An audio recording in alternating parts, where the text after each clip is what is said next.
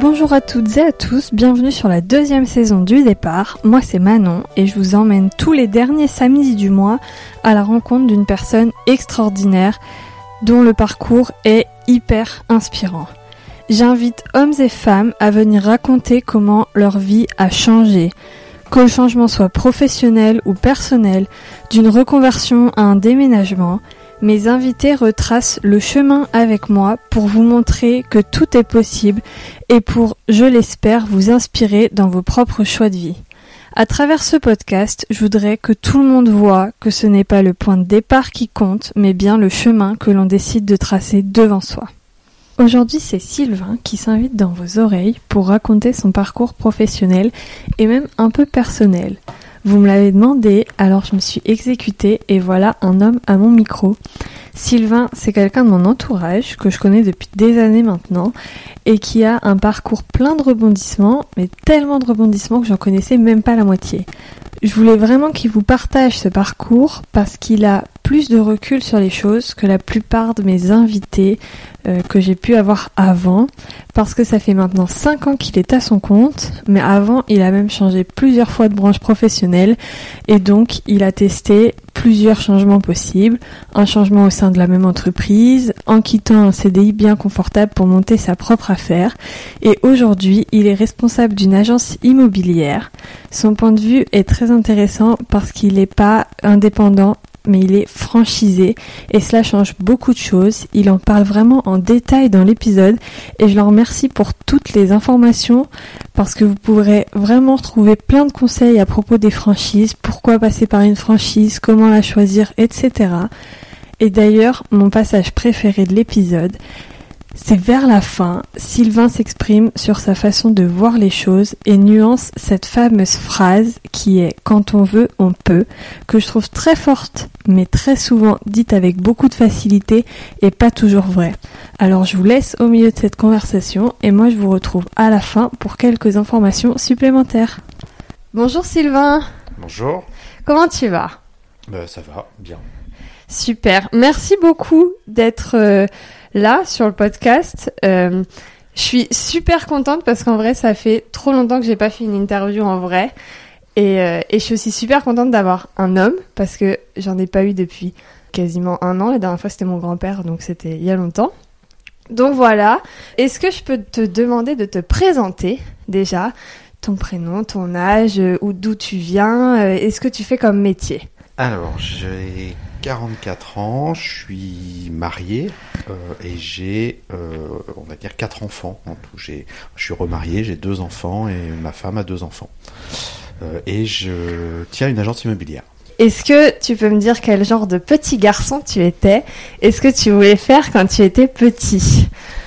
Eh bien, comme petit garçon, je, peux, je sais pas, c'est pas évident. je pense sage, sage, mais toujours curieux. Je pense que je m'intéressais beaucoup. Euh, j'aime bien tout ce qui est technique, technologie. J'adore ça depuis que je suis tout petit.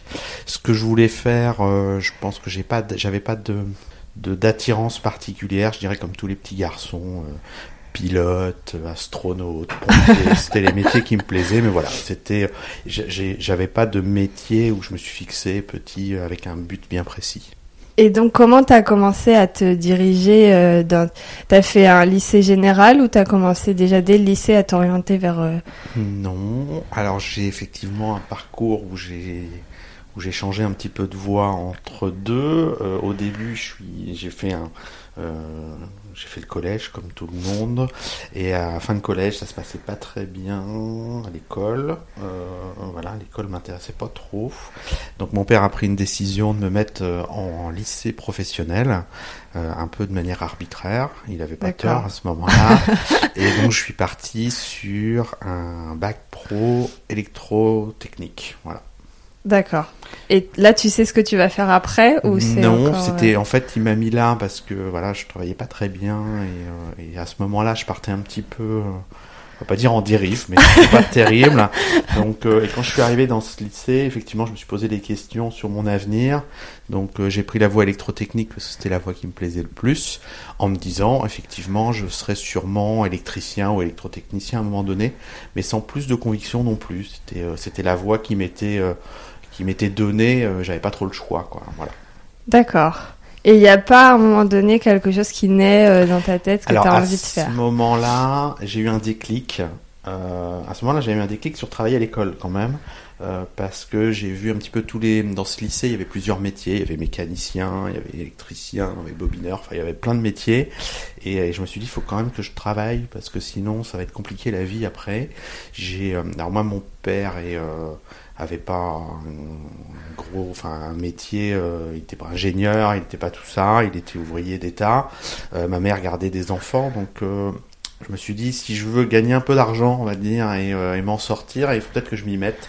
Été quand même le déclic à ce moment-là de travailler, en tout cas à l'école, euh, et de dire, il euh, faut que je sois plus sérieux, et, on va y aller. Mais à la fin de ce bac, on a eu les présentations, pour tout dire, des perspectives d'avenir dans cette voie, ce que je pourrais faire, et les salaires, par exemple, en fin de carrière, etc. Et je me suis dit, je ne ferai pas ça toute ma vie. Voilà. Je savais pas quoi, mais je me suis dit, je ferai pas ça toute ma vie. Donc, tu as fait ça combien de temps? J'ai pas fait ça longtemps. J'ai fait ça euh, à peine un an. Euh, ah je suis sorti de l'école. En fait, j'avais. Euh, quand je suis rentré dans ce lycée, j'ai pris le choix de partir, de, de m'inscrire dans une association en parallèle et de partir sur tout ce qui était secourisme à l'époque. Et je suis, à 17 ans, je suis rentré à Cherbourg, au pompier volontaire de Cherbourg. Euh, ça a été aussi un petit déclic, ça, de d'apporter un peu un peu d'aide, on va dire, euh, aux autres. Et, et, donc, au bout d'un an, sorti d'école, au bout d'un an, donc j'étais pompier volontaire, m'a été donné une opportunité de rentrer dans, dans une grosse usine de Cherbourg en tant que pompier d'entreprise. D'accord. Donc euh, j'ai sauté sur l'occasion euh, de rentrer en tant que pompier d'entreprise. Ça me plaisait bien. Euh, voilà, c'était le métier qui, qui, me plaisait à ce moment-là. Je faisais les pompiers volontaires à côté. C'était l'opportunité. D'accord. Je sais pas. en fait, je savais pas qu'il y avait des pompiers dans des entreprises. Mmh. Et qu'est-ce qu'on fait pompier d'entreprise? Alors cette entreprise elle est particulière. C'est une usine nucléaire. Donc c'est 50% du temps pompier d'entreprise, donc parce que les pompiers ne peuvent pas rentrer en temps normal sur l'usine. D'accord. Euh, et 50% du temps gardiennage de l'usine, euh, donc euh, agent de sécurité. et pareil, les gendarmes ne rentrent pas sur l'usine comme ils veulent. Donc c'est un, un, agent de sécurité. On était armé, par exemple, de fusils, de voilà, etc. Donc c'est vraiment un nouveau métier cette partie-là que j'ai découvert. Et donc pour moi, ça a été un changement très électricien, effectivement très oui. mais de ce nouveau métier, de ce qu'on appelle pompier d'usine un petit peu particulier parce qu'il y avait toute la partie gardiennage qui était importante. Pour ça, tu fais euh, des formations pour être euh, agent de sécurité, tout ça, et t'apprends à, à porter les armes, à tout ça, ou c'est euh, sur le terrain Non, non, en fait, il y a une formation. On avait à l'époque, il y avait une formation quasiment d'un an. Donc sur la partie pompier, j'avais déjà parce qu'il y a des il y a des diplômes, on va dire, internes aux pompiers euh, que j'avais déjà. Euh, et sur la partie euh, gardiennage, eh ben, effectivement, il y a eu pas mal de formations sur le tir. Parce voilà, il y avait du tir à faire, le porter des armes et autres. La, la loi, la réglementation sur quand on peut l'utiliser, la légitime défense, etc. Donc tout ça, on a travaillé dessus et, et ça me plaisait bien. Donc je me suis mis dans cette dans ce service, en tout cas parce que c'est une grosse usine, hein, il y a quasiment on va dire 5-6 000 personnes en tout qui travaillent ah sur l'usine, 300 hectares quand même à, surveiller. Et, euh, et en fait, je me suis mis dans la formation à l'intérieur de, de ce service. C'est-à-dire j'ai travaillé en poste au départ. Euh, et après, je me suis intégré dans le service formation. Voilà. D'accord. Donc toi, tu formais après ceux qui arrivaient, c'est ça C'est ça. J'ai travaillé euh, 10 ans dans ce service. J'ai fait peut-être, euh, on va dire, 7 ans, de, 7 ans en poste. Euh, et, en, et trois ans à peu près au service formation. D'accord. Et après, du coup Alors ça, j'ai fait ça effectivement pendant, pendant une dizaine d'années. J'ai travaillé les sept premières années en poste. Euh, donc j'ai fait du, du 2-8, du 3, euh, du 2-8, pas du 3-8. J'ai fait après du 24-48 et du 24-72. Donc une journée de travail complète, 8 heures, 8 heures. D'accord. Et après, 2 à 3 jours de repos. Ce qui m'a permis de développer d'autres activités à côté. D'accord. D'être curieux un petit peu sur le bâtiment notamment, sur la rénovation de maisons et autres. Euh, et au bout de au bout de cinq ans, bah, j'ai eu le même déclic que quand on m'avait présenté les, les, évolutions de carrière en électricité. J'ai regardé mon évolution de carrière. J'avais à l'époque à peu près 25 ans. Et je me suis dit, comment je me vois dans 10 ans? Et en fait, dans ce métier qui est très intéressant, très enrichissant, il n'y a pas beaucoup d'évolutions possibles. Vous avez Ok. euh, chef d'équipe, euh, chef d'une brigade de 30 personnes, et puis c'est tout. Voilà. Donc je me suis dit, est-ce que c'est ce que je veux faire jusqu'à la fin de ma vie ou est-ce que je veux changer de, de vie, va dire? Donc j'ai repris des études en parallèle de, de, ma, de mon travail. C'était quoi comme étude? Eh bien, en sortie de bac pro, euh, c'est pas évident de reprendre des études parce qu'il y a beaucoup de filières, de filières qui sont pas acceptées Accessible, avec un accessible avec un, un bac pro. Donc euh, j'ai fait une capacité en gestion d'entreprise. J'aimais bien tout ce qui était euh, maths, finance, etc. D'accord. Donc j'ai fait une capacité en gestion d'entreprise de deux ans qui m'a permis de m'ouvrir la voie sur une licence Ok. en cours du soir. Donc j'ai fait la capacité, j'ai fait la licence, et ensuite je suis parti sur un master 1 et 2. quoi. Tout ça avec un travail euh, À côté. à côté, ok. Et les maths, t'as découvert ça après ou déjà à l'école t'aimais ça Non, j'aimais bien ça. D'accord, Déjà à l'époque, euh, c'était ma matière euh, préféré. préférée. Maths et gestion, qui étaient les, les deux matières qu'on nous enseignait et que j'adorais. En, en bac pro, du En coup, t'avais ces. Ok. matières. Gestion euh, en bac pro, c'est pour euh, c'est pour faire quoi après? Enfin, pourquoi on a un cours de gestion en bac pro? Alors, je pense que c'est plus parce que vous avez des personnes qui vont qui, qui vont monter leur entreprise derrière, qui vont être Ok. électriciens, qui vont Ouais. partir. Donc c'était vraiment la gestion euh, euh, de base, on va dire, mais euh, un peu de comptabilité, un petit peu de, de gestion financière et puis de, de projection, on va dire, euh, Ouais. des activités. Donc, tu te relances dans euh, 5 ans d'études quasiment, Ouais, en 5 ans. parallèle de Cinq ton ans boulot. d'études, ouais. Et donc ça, dans, dans un quotidien, alors t'avais du coup 20, 25 ans, t'as 25 dit. ans à peu près, ouais. T'avais euh, une famille, quelque chose, ou t'étais tout seul? Oui, j'étais marié quand j'ai repris et j'avais un enfant. J'avais mon fils qui était tout petit et ma femme à l'époque euh, était enceinte de ma fille. Voilà. D'accord. Et donc gérer un métier, des cours du soir, une famille? Eh ben, c'était un petit peu compliqué. Donc, euh, avec le métier, ça passait parce qu'à l'époque, quand j'ai repris, euh, j'étais pas encore au service formation, j'étais euh, en poste, donc on avait quand même des journées euh, complètes qui me permettaient de, de reprendre mes études, en fait, Mhm. hein, de- d'être d'être à fond sur les études. Euh, sur la vie de famille, à l'époque, ma euh, femme travaillait pas en poste, mais elle travaillait beaucoup le week-end, des choses comme ça, le soir. Donc, euh, j'ai tendance à dire ça, ça passait. Puis j'étais toujours pompier volontaire à côté. euh, Ah ben oui. euh, donc tout ça faisait que j'étais pas souvent à la maison, effectivement. Et bon, alors après, j'ai en parallèle de cette reprise d'études, arrivé en, en master, changé de vie aussi personnelle parce que j'ai divorcé à ce moment-là. D'accord. Euh, pendant les études. hein, C'est pas les euh, études qui t'ont fait non, divorcer au moins. Mais, mais entre, euh, voilà, à un moment donné, effectivement, le changement était compliqué parce qu'il y avait une reprise, enfin, un changement des- d'études, une reprise d'études, un changement de vie personnelle, un changement de vie professionnelle parce que dans la dernière année de mon master, j'ai changé de service. Je suis parti du service euh, D'accord. de service euh, de la sécurité pour partir dans le service finance de l'usine D'accord. parce que le, mon profil les intéressait et donc ils m'ont ils m'ont ils m'ont mis sur un, un service purement financier. Grâce à tes études Oui. que tu avais repris. Est-ce que du coup ils t'ont un peu euh, financé les études ou est-ce que euh, c'était entièrement pour toi? Alors euh, je vais dire euh, 50-50 on va dire, c'est-à-dire que moi j'ai bénéficié quand même euh, de, de, de, de cette, de cette entreprise hein, qui m'a bien aidé. Les premières années, les trois premières années, ils m'ont pas financé, euh, ni sur des congés, ni sur euh, le financement de la formation.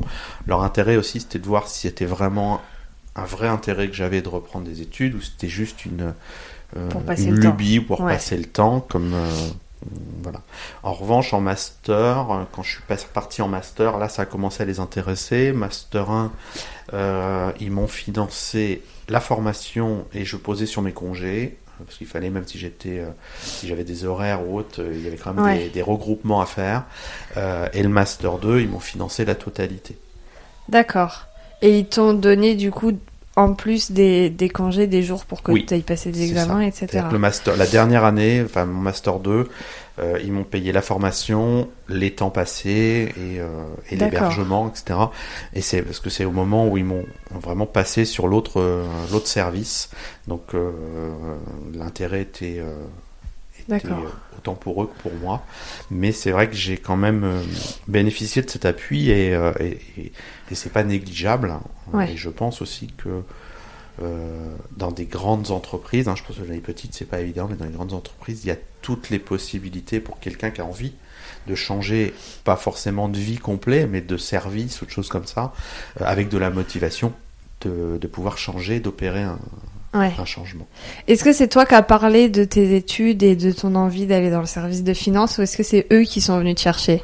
Alors, un petit peu les deux, c'est-à-dire que quand j'ai quand je suis passé en master 1, donc j'avais déjà fait trois ans, j'avais fait ma licence.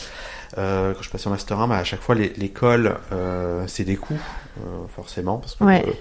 c'était de l'ordre de 4000 euros, je crois l'inscription, 3 4000 euros. D'accord. Et, et donc Par chaque- an ou pour tout le cursus non, non, c'était pour le master. Ok. Euh, la licence, ça devait être 3000 euros. Alors que la capacité était un petit peu moins chère. Mais à chaque fois, je finançais effectivement ces, ces Ouais. d'inscription. Et donc, j'ai pris rendez-vous avec le service formation pour voir avec eux, justement, qu'est-ce qu'il pouvait être faisable avec eux. Ouais. Ok. Et, euh, et comme c'était au moment où je faisais de la formation dans mon service euh, de sécurité, j'étais toujours en lien avec le service de formation, donc ça Ouais, s'est fait naturellement. c'est C'est-à-dire, je dis voilà, je reprends les études, et à ce moment-là, c'est eux qui m'ont dit bah faut qu'on en discute et il faut qu'on voit comment on peut t'intégrer avec cette formation pour pas que ça reste perdu.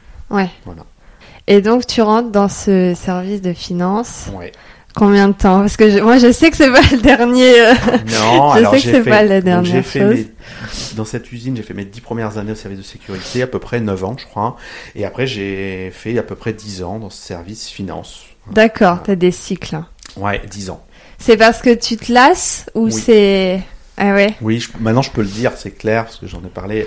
Donc euh, j'ai divorcé, je me suis remarié, et on en a parlé longuement avec, euh, avec ma femme, et, euh, et je pense que je me lasse de, à un moment donné. J'aime pas la routine, j'aime pas quand c'est toujours pareil. Euh, quand j'étais dans le service euh, gardiennage euh, et, et pompier, ben, on a mis en place des formations, des choses comme ça. Mais au bout d'un moment, ben, ma, ma vision du métier était toujours très routinière, euh, même si on faisait des interventions toutes différentes. Euh, voilà, de, Oui. chaque jour, des choses qui étaient très intéressantes. Et je pense qu'on qu'on vit pas euh, dans, dans le temps normal, même en étant pompier volontaire. On a fait des fuites d'acide, des choses comme ça, des choses qui sont très, in- enfin, en tant que Mm. pompier, très intéressantes. Euh, mais voilà, c'était de la, de la routine, donc il fallait que je, que je bouge. Je suis arrivé dans le service finance parce qu'à l'époque, euh, il y avait un gros projet qui se montait sur l'usine de retraitement. C'était le démantèlement d'une des usines, il y en a trois, et, euh, et il fallait du monde, parce qu'il y avait à l'époque, euh, quand je suis arrivé dans ce service, qui était vraiment un service de l'usine à l'époque, il y avait une trentaine de personnes, et quand j'en suis parti, il y avait à peu près 300 personnes, et c'était plus un, un- un service de l'usine, c'était vraiment euh, un service qui était dédié, qui était rattaché directement à, à- à une, à une business unit parisienne, et on n'avait plus de lien directement avec le- les usines en fonctionnement. Donc un vrai, un vrai projet à monter, on a mis... euh, moi, je suis parti au bout de 10 ans, donc j'aurais tendance à dire 5-6 ans à le monter, euh, ce projet, et c'était ça qui était vraiment intéressant. Ok. Est-ce que c'est le fait de monter ce projet au sein de, de ton entreprise qui a fait que, après, tu as voulu monter des projets tout seul? On va parler hein, de ce que tu as fait après, mais... euh, Oui, sûrement. En fait, euh, c'est là où, où- où je me dis que j'aime pas le, le routinier. C'est-à-dire que quand on- j'ai monté le, enfin, je vais pas dire j'ai monté le projet parce qu'on était plein oui, et j'étais un maillon euh, effectivement. Mais quand on l'a monté au service financier, par exemple, on était quatre au départ. Quand je suis arrivé dans le service financier, euh, quand on en est parti, il y avait une vingtaine de personnes. Donc euh, Ah c'est oui. un vrai, un vrai projet. Euh, et et c'était vraiment être euh, la- sûrement l'adrénaline, mais le voilà tous les jours il fallait réinventer des choses. Tous les jours on changeait un peu les méthodes. Euh, les méthodes nous ont sont un peu arraché les cheveux avec nous parce que ben, voilà écrire les process etc. Ouais. Ça il y a eu des modifications tous les jours et, et c'est ce que j'aime. J'aime bien vraiment le, le le montage de projet euh, et le, voilà, le suivi de projet, mais un peu innovant, on va dire. Ok. Est-ce que ça, tu l'avais euh, conscientisé? Je sais pas si ça se dit. Est-ce que tu en avais conscience? Euh, Ou est-ce que c'est maintenant avec le recul que tu dis ça? Avec le recul. À l'époque, j'en avais pas forcément conscience parce que j'étais dedans. J'étais dans ce projet qui m'intéressait beaucoup, qui était, euh, qui, qui y avait des enjeux financiers euh, très importants. Euh, donc on était, euh, on est, on était vraiment sous les feux de la rampe de l'usine parce que c'était des projets à plusieurs milliards d'euros hein, à l'époque. Ok, quand même. Euh, et, euh, et donc euh, il y avait un vrai intérêt et donc on était dedans. Et quand il s'est finalisé, moi je suis donc je suis parti de ce service en 2016, euh, donc 2006-2016, j'ai fait. Et quand je quand je suis parti, ça faisait 2-3 ans où on était plus sur une routine, un budget annuel à dépenser, etc. Voilà, comme toutes Ah les ouais. usines. Même si ça restait du projet un peu innovant, tout était un peu euh, tous les ans, ça revenait un petit peu la même chose. Et c'est là où je me suis aperçu finalement que ce que j'aimais bien, c'est quand il y avait un petit peu de nouveauté.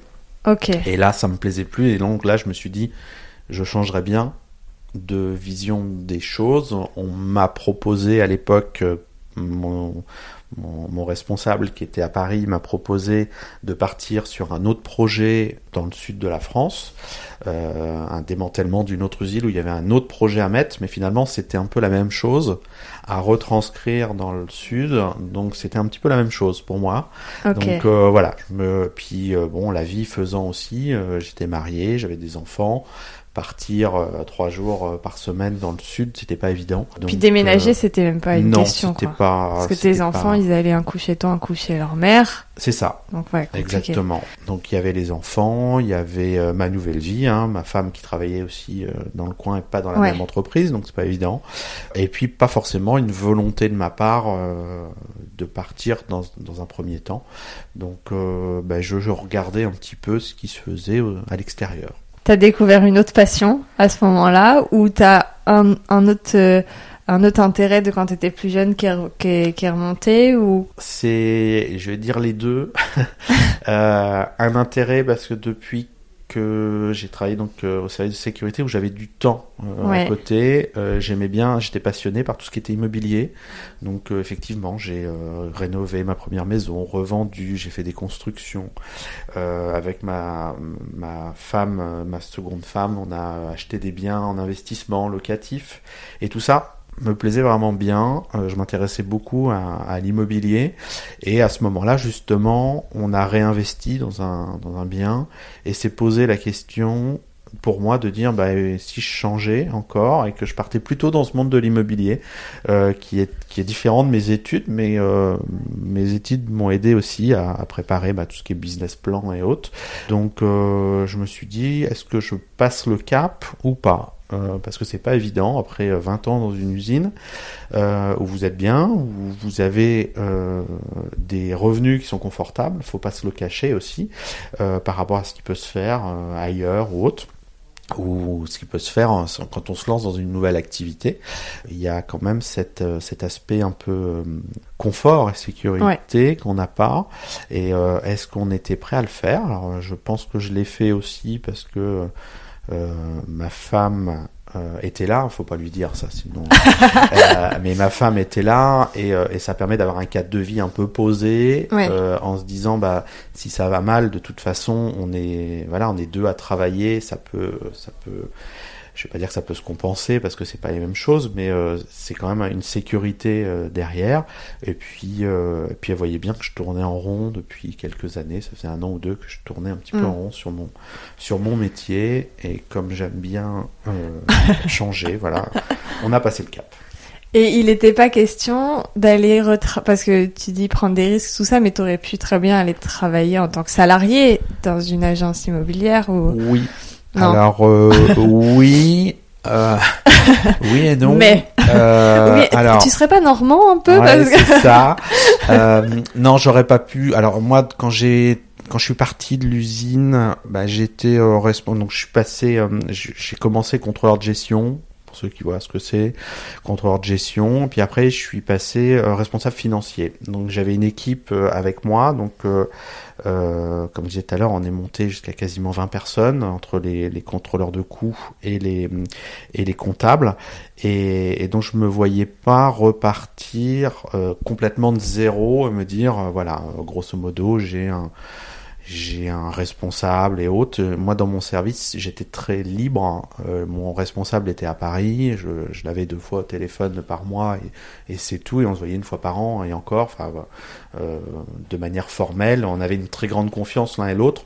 Donc, euh, j'avais, j'avais pas de, j'étais très libre de mes mouvements et, et me retrouver, si j'étais parti dans une dans une agence ou autre, me retrouver avec quelqu'un qui me disent un petit peu ce que j'ai à faire, ça m'aurait un peu bloqué. Euh, J'aurais vraiment l'impression de repartir de zéro, ce que je voulais pas. Ok. Voilà, je voulais garder mes acquis quand même euh, Ouais. derrière.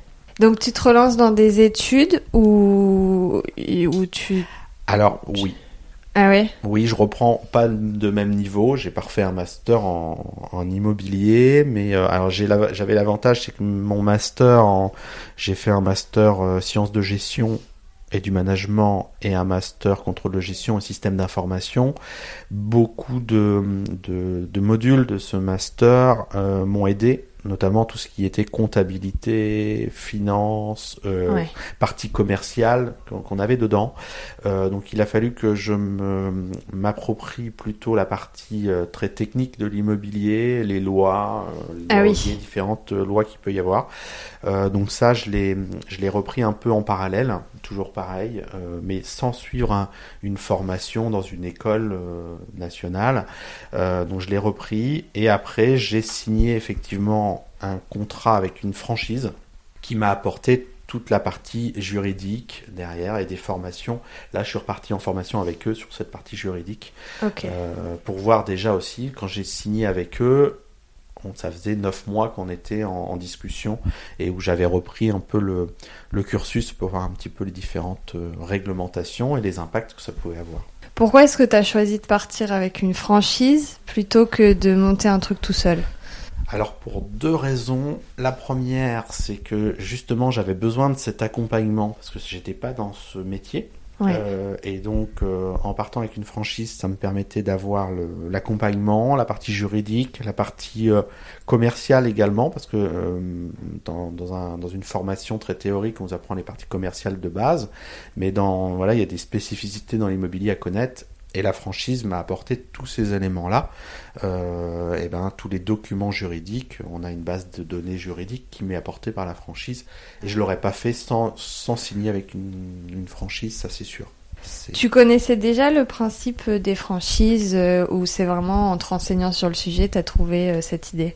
Alors, je m'étais un petit peu renseigné sur les différentes franchises qui pouvaient exister depuis deux ans, euh, et celle-ci m'a plu en particulier, donc j'ai creusé un petit peu plus sur euh, ce qu'elle apportait, quels étaient les avantages et les inconvénients, parce qu'il y a toujours des avantages et des inconvénients donc euh, à une franchise, et donc ça m'a permis de creuser le sujet au moment où j'ai, je me suis dit, je passerai bien le cap. Comment t'as choisi du coup cette franchise? Par rapport à ce qu'elle t'a apporté en formation Par rapport à un contact particulier avec quelqu'un Ou Alors, par rapport à euh, sa renommée? Parce que c'est il y a un nom quand même euh, avec euh, qui va avec Oui, cette franchise. bah, c'était la, la deuxième partie qui m'a fait prendre une franchise. Je disais tout à l'heure qu'il y avait deux points. C'est le deuxième, j'ai tendance à dire, c'est que euh, je me suis dit pour se lancer euh, dans ce métier qui est concurrentiel, Ouais. euh, il faut qu'on ait une vision commerciale qui soit forte. Et j'ai pris cette franchise pour ça, pour son dynamisme, son, sa façon décalée de voir les choses. Parce que je- comme je suis Je sais quelqu'un pas si on peut la, enfin si t'as envie de la si nommer, on peut la tu donner, peux la c'est nommer. euh, la franchise Stéphane Plaza Immobilier.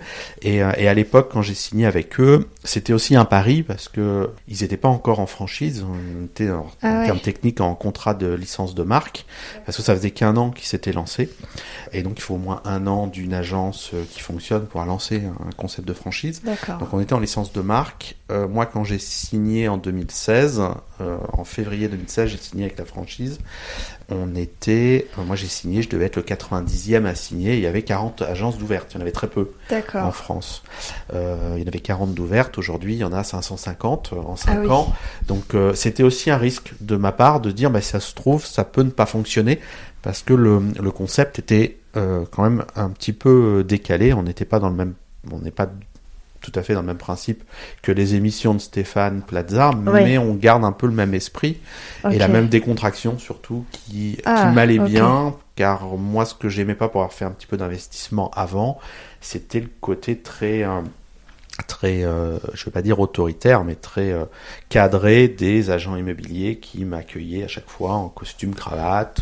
ça, voilà, j'ai fait 10 ans en costume cravate, j'ai dit j'arrête, donc c'était pas pour repartir dans, ce, dans ce concept. Et je, je voulais vraiment être proche et qu'on soit plutôt perçu comme des vraiment des, des accompagnants pour trouver un bien ou pour vendre plutôt que un quelqu'un qui euh, qui est là pour euh, entre guillemets ouvrir les portes et vous dire c'est bien ou c'est pas bien. Voilà, euh, le côté euh, strict ne m'allait pas et c'était la seule franchise qui m'amenait ça à l'époque. Ok.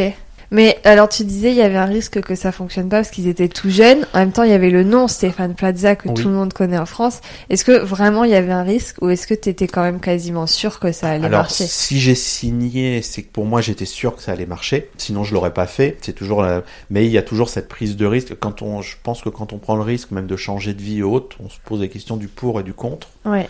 Et, euh, et je voyais le plus de côté positif que de côté négatif. Euh, en me disant effectivement il y a ce, il y a cette vision mais euh, de Stéphane Plaza mais qui voilà je savais que ça durerait pas non plus euh, alors là ces émissions sont toujours là et tant mieux ouais. mais on, se pose ces questions est-ce que ça durera est-ce que les gens se lasseront pas? Ouais.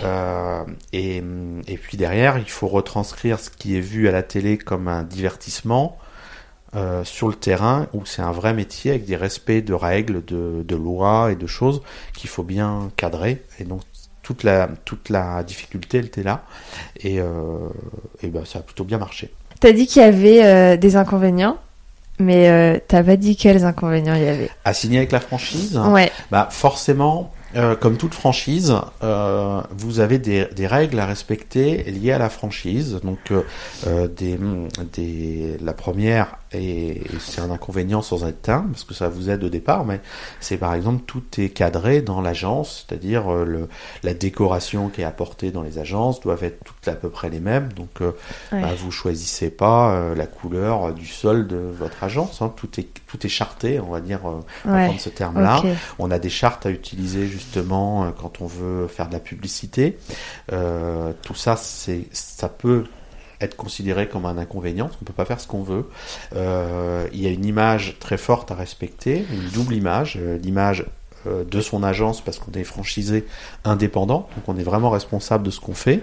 Euh, mais il y a aussi l'image euh, de Stéphane Plaza qu'on doit qu'on doit respecter, faire attention, ce qui est logique. Donc voilà, dès qu'on fait une publicité, il faut que ça passe par le service de communication pour voir si c'est possible. Et puis après, bah, c'est des je dis toujours, euh, c'est un inconvénient, mais c'est aussi un avantage. On a des redevances à verser, comme toute franchise, un pourcentage du chiffre d'affaires, euh, mais qui pour moi est un inconvénient financier. Mais par rapport à la publicité que ça génère, finalement, euh, le coût que je verse, c'est une grosse campagne de publicité qui m'apporte quand même de la clientèle et qui est importante. Mais euh, cette histoire de communication et de l'image, ça peut quand même être un avantage pour quelqu'un qui a jamais fait de communication, parce que c'est un vrai métier aussi. C'est compliqué de faire de la pub et tout, donc. Oui, euh. oui c'est sûr que l'image et le et le concept de franchise, parce que quand on, surtout au début, quand on a besoin de communiquer en local, parce que la franchise. Euh, je disais c'était un inconvénient aussi que la franchise soit petite au départ parce qu'il n'y avait qu'une quarantaine d'agences, ce qui fait que les moyens nationaux de la franchise étaient très limités. Vous pouvez pas faire beaucoup de publicité à la télé ou à la radio nationale parce que les coûts sont importants et pour 40 agences, ça représentait des coûts énormes. Euh, quand on est 500 aujourd'hui, c'est plus facile de faire une publicité à la radio, à la télévision, ce qui se fait d'ailleurs maintenant. À l'époque, il y avait pas toute cette publicité qui pouvait être générée. Et donc, il fallait aussi qu'on la retranscrive en local. Et donc là-dessus, la franchise nous, nous aide. Quand je dis qu'il y a des avantages et des inconvénients, il y a beaucoup plus, en tout cas pour ma part, je trouve d'avantages que d'inconvénients, sinon j'aurais pas signé. Oui, évidemment. Quand tu ouvres, euh, en fait, une franchise, est-ce que c'est elle qui te trouve un local et qui te dit tu vas t'installer là ou est-ce que tu signes euh, un truc avec la franchise pour dire euh, je vais monter une agence à tel endroit mais c'est toi après qui dois te débrouiller pour trouver un local etc. Alors on doit se débrouiller pour trouver un local. C'est-à-dire que la franchise, le processus, comment ça s'est passé. J'ai pris contact avec la franchise, que j'ai vu effectivement des publicités hein, sur la franchise qui se développait. Ils m'ont contacté, euh, j'ai eu plusieurs rendez-vous euh, à Paris avec les équipes pour voir un petit peu déjà si euh, mon projet était, tenait la route de reconversion, parce qu'il s'attache beaucoup à l'humain avant de, avant de signer un contrat. C'est-à-dire que moi, quand j'ai signé en 2016, il y a eu une centaine d'agences sur l'année qui ont signé à peu près. Euh, et sur, il y a eu une centaine d'agences et à l'époque il y avait eu plus de 1000 demandes au bout de 6 mois déjà. Hein. En juillet, quand j'ai ouvert en août, ils étaient à plus de 1000 demandes et ils en avaient signé que 50 parce qu'ils s'attachaient beaucoup à l'humain et au projet. C'est-à-dire que leur intérêt c'était d'avoir aussi des personnes qui viennent d'un autre monde que l'immobilier pour avoir une vision un peu différente et un petit peu décalée Ah oui. euh, et de ne pas avoir que des agents immobiliers qui avaient 20 ans d'expérience dans l'immobilier qui allaient forcément venir avec des méthodes, je vais dire d'avant, c'est-à-dire Ouais. des méthodes que la franchise ne voulait plus forcément développer. Ils voulaient un peu euh, formater les, leurs agences à leur, euh, À leur à leur image. ouais. Tu te lances tout seul euh, dans cette idée ou est-ce que tu as quelqu'un avec qui euh, tu décides d'ouvrir l'agence ou... Non, je me lance tout seul. Le choix, il est fait effectivement euh, que ma femme reste dans son activité Ouais. euh, et que je me lance tout seul dans ce dans ce projet. Euh, donc en recrutant bien évidemment, j'ai pas commencé seul euh, physiquement à l'agence, mais euh, euh, on a ouvert la, la société. J'étais donc je suis le gérant de la société et je suis l'actionnaire hein, de la société et on a recruté à l'époque. euh, on a commencé en recrutement. Il y avait euh, euh, alors il y a des, des profils différents dans l'immobilier, des indépendants ou non, mais on, est, on a commencé avec euh, quatre personnes, trois personnes, voilà, plus moi, donc on était quatre. Ok. Euh, et aujourd'hui on est 12. D'accord. T'as recruté, t'avais déjà fait du coup euh, dans ton ancien boulot, Du recrutement Ouais. Oui. Mm. donc ça te faisait pas peur. Non. D'accord. Non, euh, après, euh, c'était là. moi, dans mon ancien travail, j'ai recruté pas mal de ce qu'on appelait des contrôleurs de coûts. Donc des personnes très formatées, comptabilité et contrôle de gestion. Là, il fallait recruter des commerciaux. Donc euh, pas les mêmes profils, pas les mêmes euh, voilà, les commerciaux se vendent pas pareil euh, en entretien Ouais. qu'un qu'un comptable, Euh, mais c'était enrichissant et non ça me faisait pas forcément peur de recruter du, des personnes des commerciaux. Après ça a été difficile d'en trouver parce que beaucoup de commerciaux qui étaient dans d'autres agences par exemple euh, sont venus euh, à certains entretiens, mais n'étaient eux pas prêts à passer le cap de partir dans une nouvelle franchise qui était jeune justement à l'époque, parce qu'il y avait D'accord. 50 agences.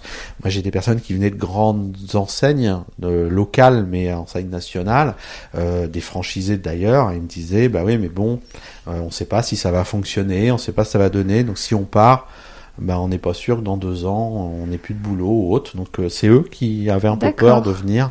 Donc on a réussi à en faire venir.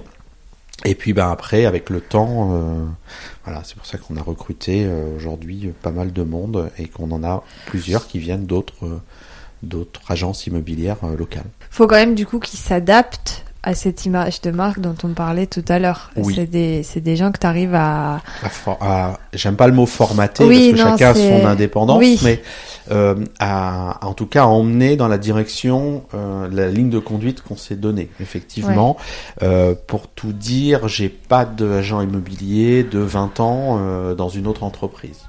Parce que euh, je l'ai fait à un moment donné et on s'aperçoit qu'ils sont trop dans euh, leur façon de faire, ils veulent faire à leur manière et ils ont du mal à changer. Donc euh, c'est pas évident.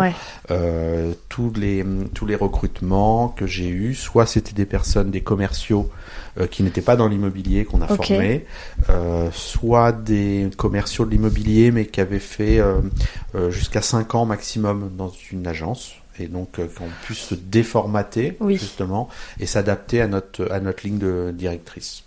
Euh, et après, on a c'est un métier où moyennant des formations, euh, y a, on, accepte tout type de profil. Euh, moi, j'ai du, personne, du personnel qui vient euh, qui ont fait des licences profession mobilière. J'en ai deux. J'ai une, une assistante qui a fait un BTS notariat, par exemple, qui a porté de la partie juridique.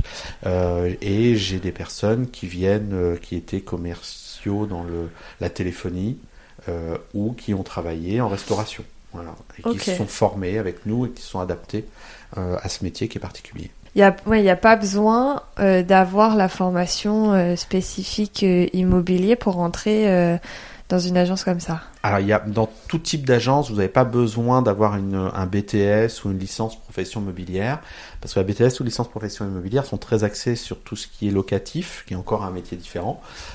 Sur la transaction, c'est si vous avez une licence, ça sera beaucoup plus simple parce que vous connaissez toutes les lois. Mais euh, j'ai tendance à dire, vous, il, faut euh, il faut euh, ingurgiter toutes les lois et toutes les réglementations. Mais c'est une formation qui peut être interne. Nous, c'est des formations qu'on applique sur deux mois euh, voire trois mois quand c'est un peu plus difficile parce qu'on a des, des, des, examens internes à passer pour dire euh, on est opérationnel ou pas, mais on va dire que ça dure entre deux et trois mois de formation. Et après, ça va être l'expérience du commercial, c'est-à-dire que toujours comme, un, comme tout commerciaux, euh, bah, c'est l'expérience sur le terrain qui va l'aider euh, à appliquer les méthodes, parce que les méthodes, les connaître c'est bien, mais les appliquer. ouais. Est-ce que euh, T'avais une idée de prendre une franchise pour apprendre le métier et après de plus tard de monter? T'as peut-être pas le droit de répondre à cette question vu qu'on a cité la franchise et non, tout. Mais je, peux, euh, je peux en, parler librement si. Euh, non, je me suis pas posé cette question et je me la pose toujours pas parce que je trouve, comme je disais tout à l'heure, que les intérêts de la franchise, les bénéfices que j'en tire, sont beaucoup plus importants euh, que les inconvénients entre guillemets parce que j'y vois pas d'inconvénients majeurs euh, sinon euh, j'y serais pas. Parce que j'aime bien mon j'aime bien mon indépendance comme on disait tout à l'heure. J'aime pas qu'on me donne des des trop de choses à respecter. J'aime bien cette liberté que j'ai. Et en tant que franchisé indépendant, on a une grande liberté. Euh, voilà, c'est vous n'avez pas quelqu'un qui vous appelle tous les mois pour vous dire vous n'avez pas fait des chiffres ou vous avez fait ceci, cela. Euh, les chiffres, vous faites, c'est l'avantage de cette franchise. Euh, vous faites entre guillemets les chiffres que vous avez envie. Ils sont là pour vous aider quand ça va mal, quand il y a des, surtout au début, des fois on a des, des des remises en question, euh, bah, ils sont là pour ça, pour vous dire c'est normal, vous accompagner. Et moi, tout, tout l'accompagnement que j'ai bénéficié, finalement, euh, même aujourd'hui, me, me, sert toujours. Euh, et j'en ai besoin. J'ai besoin de me, de me, de me positionner. J'aime bien aussi me positionner vis-à-vis des autres franchises. On a des, des, des classements internes hein, entre franchises. Donc moi j'aime bien ce petit challenge euh, qui est juste personnel parce qu'il n'y a pas de, euh, il n'y a pas de, il a pas d'impact. On vous demande pas d'être euh, dans les dix premiers ou autres. Sinon serait... Mais j'aime bien ça. Il n'y a pas de pression. Il n'y a pas de, il y a aucune pression. La seule chose qu'on vous demande effectivement, c'est de respecter cette, euh, cette ligne de conduite. Mais si je n'avais pas voulu la respecter, j'aurais pas signé ce contrat à l'origine. Donc il n'y a aucune pression sur les chiffres d'affaires. Moi je pensais qu'il y avait quand même, ça doit dépendre des franchises après, mais je pensais qu'il y avait quand même une, une pression chiffre d'affaires Non, en fait, euh, je pense que ça doit dépendre des franchises, effectivement, mais celle-ci ne met aucune pression et ça, c'est euh, c'est pour moi en tout cas intéressant parce que j'ai des collègues euh, qui, qui ont des agences, je vais dire des petites agences, mais parce qu'ils veulent pas recruter, donc ils sont trois ou quatre et ils ont pas envie d'être plus. Euh, voilà, moi j'ai un collègue qui est sur une autre agence, ils sont trois à l'intérieur, il me dit lui, sa femme, et ils ont recruté quelqu'un, c'est tout. Il me dit j'ai pas envie d'être plus parce que je me sens bien comme ça. Et, c'est ce que je trouve intéressant. C'est-à-dire qu'on peut avoir ça ou on peut avoir des agences où il y a 12 ou 15 personnes parce qu'on a envie de développer l'activité. C'est, euh, Dans tous les cas, ils seront là pour vous accompagner. Donc ça, c'est bien. Et donc toi, t'as pas envie de t'arrêter là? Je sais pas si tu veux en parler, si t'en as parlé en Alors, off, parce qu'en oui, vrai, on si, se connaît, si. tout ça. Euh, non, j'ai pas envie parce que j'aime bien effectivement euh, les évolutions, ce que je disais. Donc, bah, on a là, ça fait cinq ans qu'on a la première agence qui fonctionne bien. Maintenant, effectivement, on a un roulement qui est T'es dans une routine là est dans une routine, c'est ça. On a, on a monté, on a nos budgets, on a j'ai retranscrit tout mon ancien métier. On a un budget annuel à respecter. Euh, là, par contre, moi, mes équipes, ils ont des objectifs de chiffre d'affaires vis-à-vis de moi Oui. à faire. Euh, ils y coupent pas, c'est comme ça. Euh, mais mais c'est pareil. je fais un aparté, mais je leur mets pas une pression de dingue. C'est-à-dire que moi, je sais le chiffre d'affaires nécessaire pour qu'ils soient rentables. Euh, S'ils ont envie de faire juste le chiffre d'affaires parce qu'ils se sentent bien, qu'ils n'ont pas envie de travailler plus, entre guillemets, ou s'ils veulent euh, faire le double de chiffre d'affaires, je suis là pour les accompagner. Je prends le même principe, c'est-à-dire que je leur mets Ok. ils ont un chiffre d'affaires minimum, sinon je, voilà, ils sont tu pas rentables et voilà, et on coule. Mais euh, mais je leur mets pas la pression. S'ils veulent faire plus, ils feront plus et je les accompagnerai. S'ils veulent faire juste leurs chiffres, ils sont, ils font leurs chiffres et je les embête pas. Euh, voilà, chacun. L'idée c'est que chacun prenne du plaisir dans le travail et soit pas stressé sur les chiffres tous les mois en se disant j'ai pas fait mon chiffre cette- ce mois-ci, ça va être horrible. Donc euh, voilà, l'idée est vraiment de les accompagner euh, et que tout se passe bien entre nous. On a monté, on a une équipe, on est 12, donc on est beaucoup. Euh, C'est une petite famille, j'ai tendance à dire tout le temps. C'est vraiment une petite famille. euh, tout le monde euh, se côtoie, même à l'extérieur ou autre. Euh, quand il y a un problème, même personnel, tout le monde en parle assez librement euh, entre eux chouette. parce que c'est une vraie famille. Et, euh, et c'est ça que j'aime bien, c'est ce côté très convivial. On vient pas au travail à reculons, on vient pas au travail en se disant. ah, pff, je vais, me, je vais me faire engueuler aujourd'hui parce que j'ai pas fait mes chiffres. Non, il n'y a pas ça. Euh, moi, j'ai j'ai un négociateur qui vient d'une autre agence et qui a fait un an dans une autre agence et qui est venu chez nous et qui c'est ce qu'il nous dit à chaque fois. Il dit mais euh, tous les jours, nous le matin, on avait un briefing. Le matin, on disait euh, hier t'as pas fait ça, faut que t'ailles.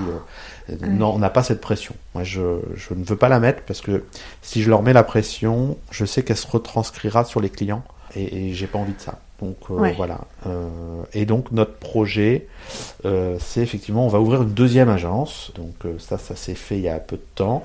Euh, on a trouvé le local, donc là je peux en parler.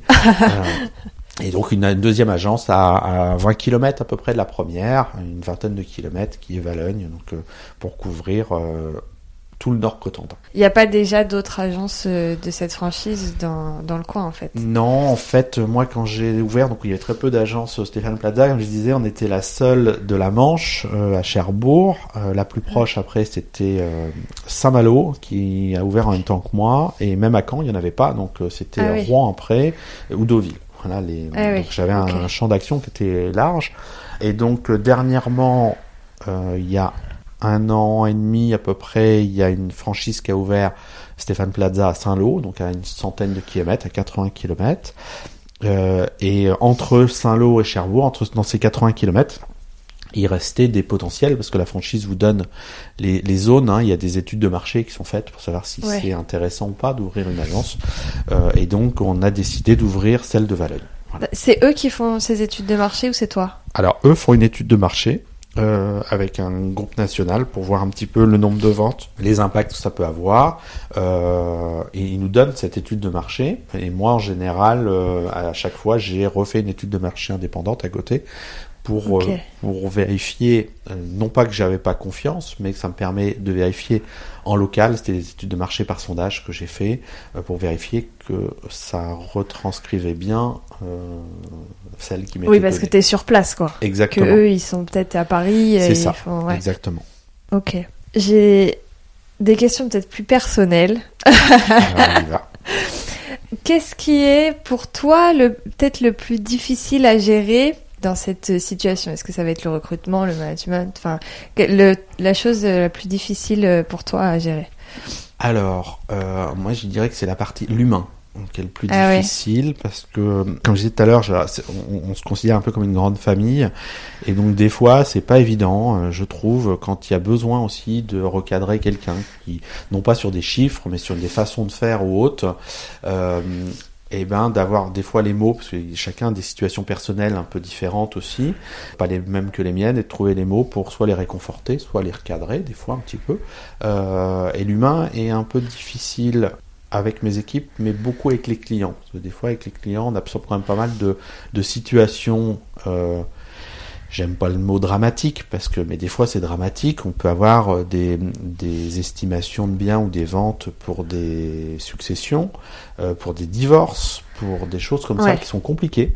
Euh, ou des projets de vie de personnes qui, qui ont perdu leur travail ou autre. Et, et ça, c'est des fois humainement compliqué parce qu'on absorbe beaucoup de choses de nos clients. On absorbe, on absorbe, puis des fois, bah, ça fait un, voilà euh, l'humain euh, il faut savoir se poser un petit peu euh, ce qui est pas évident dans ce métier mais pour se détacher un petit peu des, des problèmes aussi parce qu'on se, on se laisse finalement très vite absorber par les problèmes des autres. Et c'est ce qui fait le, métier, le métier est beau mais qu'il est difficile est-ce que après le soir, ta femme, elle, absorbe ce que tu as absorbé dans la journée ou est-ce que tu lui es pareil Alors, c'est pas évident parce que effectivement, euh, c'est un métier, mais c'est aussi euh, voilà une faut une envie. Alors, euh, moi, quand je m'investis dans quelque chose, je m'y investis beaucoup. C'était déjà le cas dans mon ancien métier où effectivement, même si normalement, théoriquement, on doit pas travailler le week-end ou des choses comme ça, on travaille le week-end. Pendant mes vacances, on, on faisait des réunions, des fois à l'époque déjà en visio, même pendant les vacances, cachée dans la chambre. euh, donc pour elle déjà c'était compliqué à l'époque. Hein. Je me souviens d'anecdotes euh, au ski avec des réunions euh, dans ma chambre tout doucement pendant que tout le monde faisait la sieste à côté. Donc euh, voilà, quand je m'investis, je m'investis fort et donc pour elle ça peut être compliqué, je le sais, mais euh, elle me le dit de temps en temps, elle a raison parce qu'il faut savoir recadrer un petit peu les choses. C'est un peu difficile parce que bah, le soir, quand je rentre, effectivement, je parle beaucoup de mon travail. Euh, le week-end aussi, euh, j'en parle pas mal et j'arrive pas à décrocher. Mais euh, elle le sait que c'est dans ça Ouais. c'est pas lié au métier. Je pense que ça a toujours été comme ça, même dans mes anciens métiers. Euh, je décroche pas le week-end. Je vais regarder toujours ce qui se passe. Euh, J'ai souvent ma tablette avec moi, même en vacances.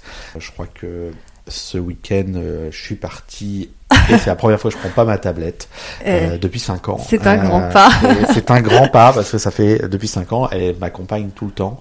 Elle te Euh, manque Non, elle me manque pas, mais euh, je réfléchis effectivement des fois où elle est. Euh, ce matin, en me levant, je me demandais où était ma tablette, voilà, et, parce qu'elle est toujours avec moi et c'est euh, et, et- et j'ai besoin de toute façon, j'ai besoin de travailler sur quelque chose, Euh, même en vacances, je pense travail et même le week-end. Alors ça, c'est dans ma nature, j'ai toujours été comme ça. Ok. Et il faut qu'elle l'accepte, c'est difficile. C'est vrai que Ah pour oui. ma conjointe, c'est, je pense que c'est difficile des fois. Bon, on s'est mis des limites le samedi, euh, je lui en parle jusqu'à 10 heures en général. Après, on a dit, on arrête de parler de travail, mais c'est pas évident. C'est pas évident. Ouais. Est-ce qu'il y a des choses que tu fais dans ton métier actuel que tu t'attendais jamais à faire? Est-ce qu'il y a des sujets auxquels tu touches que tu ne te serais jamais euh, douté que tu aurais fait ce genre de choses?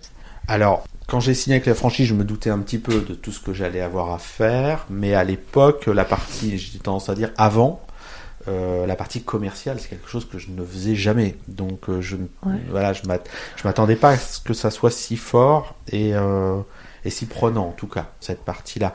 Après, euh, non, je pense que j'avais quand même, avant de signer, au moment où j'ai signé, regardé toutes les facettes du métier. Je vais revenir sur le point de l'humain.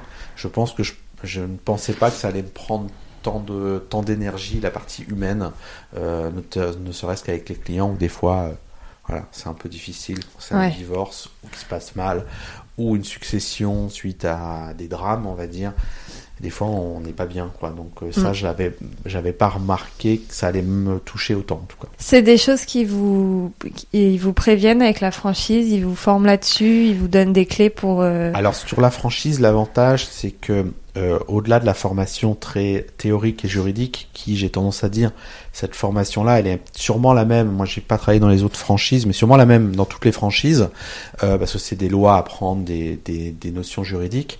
Euh, la franchise nous fait travailler quasiment que sur de l'humain. C'est-à-dire que le but, euh, on, on a beaucoup de, on a des formations régulières avec euh, avec la franchise. C'est ce que j'a- j'aime dans l'apport de la franchise sur l'humain. Et euh, l'anecdote, effectivement, c'est que toutes ces formations sont réalisées en- dans un théâtre à Paris. Alors là, avec le confinement, Ouais. c'est compliqué, mais c'est des formations dans un théâtre, des mises en situation pour nous, voilà, pour nous apprendre justement tout l'aspect émotionnel.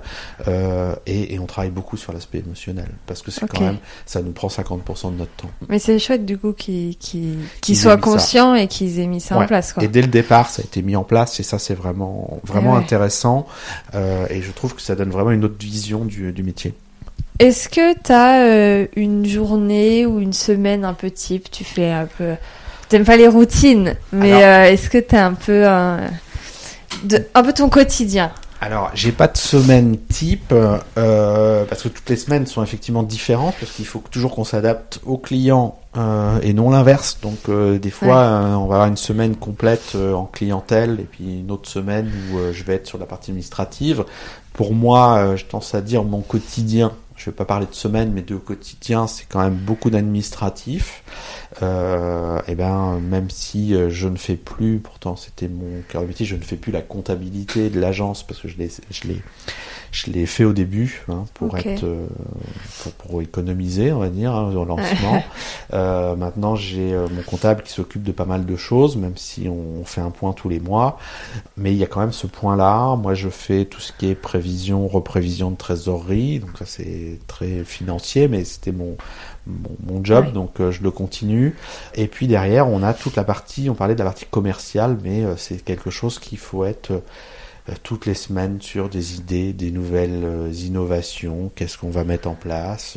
On est appelé quand même régulièrement par beaucoup de sociétés qui veulent vendre le, le pack innovant du siècle, Ah ouais. mais, mais qu'on n'a pas envie de prendre parce qu'on sait que ça va pas être le pack innovant. Il y a tellement de commerciaux aussi qui veulent nous Ouais. vendre des choses. Euh, donc il y a, il y a une grosse je sais pas une semaine qui passe sans un rendez-vous avec un commercial. Euh, donc souvent ça dure, euh, ça peut durer cinq minutes au téléphone parce que ça m'intéresse pas, comme des fois euh, pour une prise de rendez-vous un peu différente. Euh, là, par exemple, la semaine prochaine, je sais que j'ai plusieurs rendez-vous avec euh, des commerciaux pour des vidéos justement. Pour, euh, on a normalement un salon de l'habitat fin mars, donc euh, voilà des, des rendez-vous avec euh, avec les, les commerciaux pour préparer tout ça.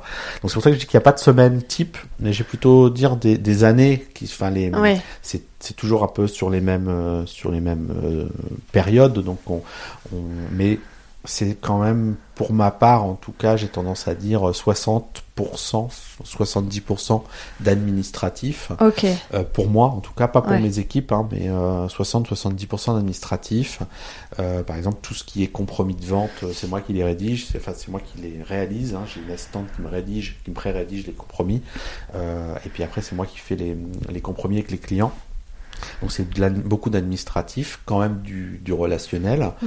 Euh, et après beaucoup de relationnel qui est fait derrière, et de la formation, parce qu'on fait de la formation interne également. Est-ce que tu as, alors c'était il y a 5 ans, mais un peu en tête les, bah oui parce que tu vas rouvrir une agence, mais les étapes clés pour ouvrir ou pour se lancer avec une franchise? Est-ce qu'il y a des étapes importantes à, à respecter dans l'ordre ou euh, Oui. La première, c'est de bien choisir sa franchise. Alors comment on choisit Et- bien sa franchise Alors, c'est de bien choisir sa franchise par déjà la- l'activité qu'on veut faire euh, et de de ne pas hésiter effectivement à aller dans les réunions d'information. Parce que dans toutes les franchises, vous avez des réunions d'information euh, pour voir si le concept de la franchise vous plaît. Et si vous n'êtes pas partant déjà à 100% dans le concept, je pense que ça peut être difficile parce que bah, si vous êtes d'accord sur certains points et pas d'autres, bah, les points négatifs peuvent euh, prendre le euh, dessus prendre le dessus, surtout si, enfin, il y a toujours des périodes de haut et de bas, et dans les périodes un peu de bas, de se dire, bah non, euh, c'est à cause de ça que ça marche pas, par exemple. Ah oui. Donc je pense qu'il faut vraiment avoir une, une conviction à 100% avec la franchise que, avec laquelle vous signez. Dire voilà, c'est celle-là, c'est pas une autre, et c'est vraiment du donnant-donnant. Avoir confiance dans les équipes de la franchise. Donc la confiance, bah, j'ai tendance à dire, ça se, ça se mesure pas, mais c'est euh, c'est un sentiment pour savoir si on va être bien accompagné et si on est partant à travailler avec eux. Euh, ça, c'est la première étape. Je pense c'est vraiment le choix de sa franchise et d'avoir confiance à 100% avec euh, pour se dire euh, on y va.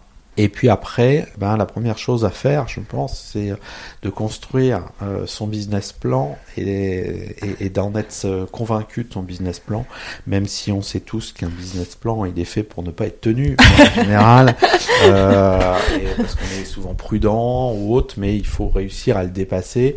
Euh, c'est jamais euh, exactement tel qu'on l'a défini en termes de charge, en termes de chiffre d'affaires, mais au moins, c'est d'avoir cette ligne directrice, d'avoir un financement suffisamment solide euh, parce que euh, surtout dans ce métier c'est très consommateur de trésorerie euh, parce qu'on est on est payé qu'à la signature des ventes donc trois mois après le travail réalisé D'accord. donc euh, bah, quand il y a des salaires des choses comme ça il faut quand même avoir une trésorerie qui tienne un petit peu la route euh, et donc ça c'est important et je pense que beaucoup d'agences que ce soit par franchise en indépendant euh, sous-estiment en tout cas la trésorerie nécessaire. Et c'est important d'avoir une bonne trésorerie pour commencer, pour être rassuré, parce que sinon les débuts peuvent être difficiles. Donc, euh, et après, j'ai tendance à dire, c'est comme toute entreprise, bah, il faut trouver le bon local, le bon endroit euh, où, où, on veut être, Ouais. euh, et, et, des fois savoir décaler un petit peu si c'est euh, si l'emplacement nous plaît pas, et dire non, je prends pas, parce que sinon, une fois que vous avez trouvé un emplacement, vous allez l'avoir au moins pour euh, 3 ans, 6 ans ou 9 ans, suivant le bail, Ouais. si vous êtes locataire. Donc, il faut être vraiment certain, surtout qu'il y a des investissements qui sont assez importants de mise à, à la charte euh, de la franchise Ah oui. au niveau des peintures, du sol. euh, Ça, c'est toi des- qui payes tout ça. On paye tout, bien évidemment. On est indépendant, donc euh, la franchise nous donne. Il y a un architecte qui vient, qui vous dit voilà comment ça doit être. Et après, on va faire appel à des entreprises locales hein, pour faire les travaux, mais tout ça, c'est à votre charge. Donc, il faut vraiment en être convaincu du, du lieu d'ouverture et puis de, Ouais. des, des sommes qui auraient été engagées. Quoi. Est-ce que c'est compliqué quand même de, de dire non à un local qui a l'air bien, euh, et, mais qu'on n'est peut-être pas sûr à... cent- Comment est-ce qu'on peut être sûr à 100% Enfin, Ah. c'est- c'est compliqué quand même. euh. Oui. Alors moi je pars du principe que euh, il faut s'en persuader soi-même d'abord avant d'en persuader les autres. C'est-à-dire que si vous, vous visitez un local et vous vous dites c'est le bon emplacement, et il faut voilà, je pense qu'il faut pas hésiter à y aller euh, parce que toujours pareil, si quelqu'un vous dit ouais mais il est mal placé, on se met toujours le doute dans la tête et le Ouais. jour où ça marche pas terrible, on se dit c'est à cause de l'emplacement, j'aurais pas dû. Donc Ouais. faut faut pas regretter ce qu'on fait. Euh, moi je pars de ce principe, c'est-à-dire que si, quand ça doit pas se faire, ça se fait pas, et il faut surtout pas regretter ce qu'on a fait. Si on l'a fait, c'est qu'on a à un moment donné, on s'est positionné dessus, c'est que on en a été convaincu à ce moment-là, donc faut pas regretter. Euh, mais des fois, effectivement, moi quand j'ai trouvé mon local, euh, j'en avais visité deux. Il y en avait un autre qui me plaisait mieux en termes de d'emplacement. Bah, C'était dans un angle de rue qui était super. Par contre, les, les surfaces développées euh, m'intéressaient pas parce qu'on avait euh, à peine 30 mètres carrés et puis sur trois niveaux. Donc, c'était pas intéressant en termes d'accueil du public ou de Ouais. travail. Euh, donc euh, L'emplacement était mieux que celui que j'ai là, euh, clairement, mais euh, je regrette pas du tout parce que mon, le cadre de vie dans l'agence est beaucoup plus intéressant que si j'avais été à cet endroit-là. Et la franchise, ils te disent pas du tout... euh, Enfin, ils, ils- ils t'aident quand même ou, ou t'es Alors, complètement... la franchise, le problème, c'est qu'ils ne connaissent pas les villes forcément. Ah oui, Euh, par contre, on, leur, on doit leur envoyer effectivement l'adresse du local que l'on a trouvé et quelques photos euh, pour qu'ils donnent leur aval ou pas. Parce que en fonction des villes, euh, par exemple sur Cherbourg, si j'avais trouvé un local de euh, 30 mètres carrés, euh, je pense qu'ils m'auraient dit non parce qu'il y a suffisamment de locaux plus grands pour faire quelque chose de sympa. Ok, Euh, alors qu'à Paris, par exemple, euh, si vous avez 30 mètres carrés, c'est bien. ouais. Euh, donc, euh, je pense que c'est le, voilà, c'est la différence. Euh, et après, en leur envoyant les photos, effectivement, ils font déjà un premier jet avec l'architecte pour voir si c'est intéressant ou pas. Mais sur les rues passantes ou euh, savent c'est plutôt notre expérience qui va Mm. servir. Et, et les commerciaux, les développeurs quand même, donc les personnes qui vous font signer le contrat de franchise, euh, qui vont vous qui vont vous aider parce que souvent ils viennent d'autres euh, les développeurs sont des commerciaux qui ont 20 ans d'expérience, d'autres franchises et autres et ils connaissent les rues intéressantes ou pas. Ok. Est-ce que tu as un conseil à donner à des gens qui sont dans une routine peut-être et qui savent pas trop euh, vers quoi ils veulent aller, qui savent pas, qui savent même peut-être même pas trop s'ils veulent changer. euh, Voilà, est-ce que tu as un conseil pour quelqu'un qui serait dans une routine et qui euh, voudrait sortir de cette routine? Alors, oui, j'en aurais un. C'est déjà de, quand on en a la possibilité, c'est de faire ce qu'on a envie. Euh, et c'est pas rester dans une routine parce que les routines, euh, au bout d'un moment, j'aime pas ce terme-là, mais on s'aigrit. C'est-à-dire que au bout d'un moment, on fait toujours la même chose. Si il y a des personnes qui adorent ça, faire toujours la même chose, et qui s'y plaisent, mais il y a des personnes qui s'y plaisent pas, qui font toujours la même chose, et au bout de 20 ans, bah, deviennent un peu aigris en disant bah oui, il y a un nouveau, nouveau responsable qui vient, par exemple, et qui va vouloir mettre des nouvelles choses en place, et ils vont dire, bah non, ça fait 20 ans qu'on fait comme ça. Voilà. Et ça, ça peut être compliqué pour des personnes. Donc, il faut avoir, enfin, faut avoir l'envie, déjà. Et, euh, il faut pas hésiter à le faire. En tout cas, moi, ça fait euh, plusieurs fois que je le fais. Donc, euh, euh, certains diront oui, mais il faut avoir les possibilités financières et autres. Oui, c'est ça. Donc, je le sais, mais je me dis, moi, j'ai j'ai peut-être eu de la chance d'être dans une grande entreprise à l'époque, mais mes premières années, je les ai financées moi-même. C'est un choix. Euh, effectivement, euh, les trois premières années, je partais pas en vacances, pour tout dire. Donc c'était vraiment un choix de vie. Euh, et quand j'ai tendance à dire, quand on veut, on peut. Voilà. C'est, euh, il y a toujours moyen, surtout maintenant, de faire euh, des cours du soir, des cours à distance. Les formations deviennent quand même de plus en plus accessibles avec les, les congés formation ou autres. Il faut pas hésiter. Enfin, je vais parler comme un ancien, même si je suis très jeune. mais à l'époque, l'internet, il n'y avait pas beaucoup de formations en ligne, de choses comme ça. Donc euh, c'était, moi quand j'ai passé mon bac pro, il y a déjà pas internet à l'époque quasiment. Donc, c'était pas évident de se renseigner sur les différents métiers et autres. après, quand j'ai refait les cours du soir, ça commençait un petit peu et on a pu faire des, des formations à distance, mais il fallait y aller quand même. Il n'y avait pas de de vidéos. Euh, maintenant, tout est, euh, on a la possibilité de faire beaucoup de formations en ligne. Et faut pas hésiter, si ça nous fait plaisir de le faire, faut pas hésiter à passer le cap de euh, des fois quitter son entreprise qui est confortable. moi, effectivement, je, quand j'étais dans mon ancienne entreprise, ma rémunération était sûrement mieux et j'aurais mieux évolué, mais je faisais plus ce que j'avais envie. Mm.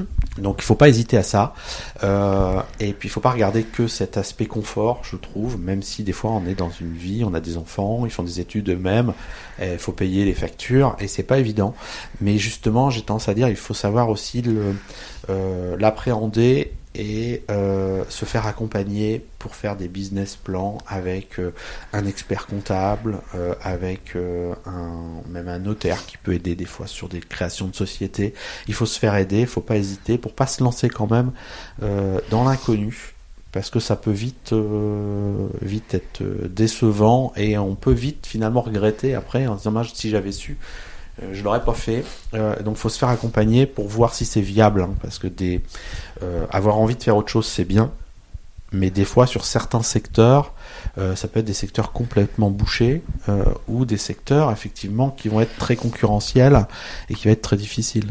Euh, hmm. Voilà, moi je, pour revenir à ce qu'on disait tout à l'heure, ouvrir une agence en indépendant sur Cherbourg, je l'aurais pas fait euh, à cause de ça, parce que c'est quand même très concurrentiel. Il y a plein d'agences qui sont là depuis longtemps, et comment réussir à se démarquer, ça aurait pas été évident. Donc euh, voilà, faut, faut savoir se poser les bonnes questions et se faire accompagner, en tout cas. par quelqu'un un petit peu de neutre, un expert comptable qui est, qui est un peu indépendant, ça peut être bien, qui vous donne les bonnes, la bonne vision des choses. Dernière question, ça te va Je t'ai pas fait trop souffrir. Est-ce que tu as euh, une philosophie de vie, un mantra, une citation, quelque chose, une, euh, une pensée euh, vraiment qui résume ta, ta façon de voir les choses et la vie? Alors, bah, je l'ai dit tout à l'heure, je pense, quand on veut, on peut. C'est-à-dire que pour moi, c'est il faut pas se fermer les portes, il faut vraiment faire ce qu'on a envie de faire, tout en mesurant quand même les choses. la phrase, elle, elle est pas suffisante pour moi. C'est quand on veut, on peut, mais il faut savoir se faire accompagner pour pas tomber. Hein. C'est-à-dire que euh, je pense qu'il faut pas passer à côté. Et des fois, même si on a envie de faire quelque chose qui n'est pas viable, eh ben, se faire accompagner, dépenser sur une étude de marché euh, 500 ou 1000 euros et s'apercevoir, pardon, que c'est pas viable du tout, je trouve que c'est pas mal parce que ça permet de se dire, bah non, là, effectivement, je voulais être, euh, je sais pas moi, apiculteur, par exemple professionnel, et de se dire, bah, par rapport à mon cadre de vie aujourd'hui, j'en vivrai pas. je prends apiculteur parce que mon grand-père était apiculteur. Il y a pas de, se dire, bah, j'en vivrai pas. Donc ça sert à rien de me lancer dans cette activité, en tout cas en remplacement de la mienne. Euh, peut-être que je le ferai plus tard, peut-être que je le ferai euh, le week-end, mais ça permet quand même de ne pas regretter les choses. Que sinon, on se dit pendant 20 ans ou 30 ans, si j'avais su, je serais devenu apiculteur, par exemple, et on n'a que des regrets. Donc euh, avec un business plan, une étude de marché, ça permet de se positionner, de se dire, bah, j'y vais ou j'y vais pas. Super. T'as quelque chose à rajouter? Non, euh, j'ai pas grand chose à rajouter. Euh, non, j'ai pas grand chose à rajouter. Merci. Merci. Merci beaucoup. Allez, à bientôt. À bientôt. Merci d'avoir écouté l'épisode jusqu'ici.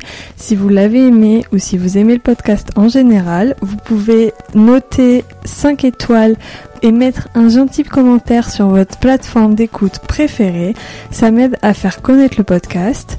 Mais si ça vous embête, vous pouvez tout simplement parler du podcast autour de vous et qui sait peut-être qu'un épisode, une phrase ou même un mot fera écho à l'un de vos proches et l'aidera à construire sa vie comme il ou elle le souhaite. Si vous voulez échanger avec moi sur un sujet du podcast ou même me partager votre histoire pour venir la raconter à mon micro, vous pouvez me retrouver sur le blog du podcast www.podcast-ledépart.com par mail à manon-podcast-ledépart.com ou même sur Instagram sous le pseudo at itinéraire.d'une passionnée. Je vous souhaite une belle journée, soirée ou même nuit. Je vous dis à bientôt pour un nouvel épisode et en attendant, prenez soin de vous.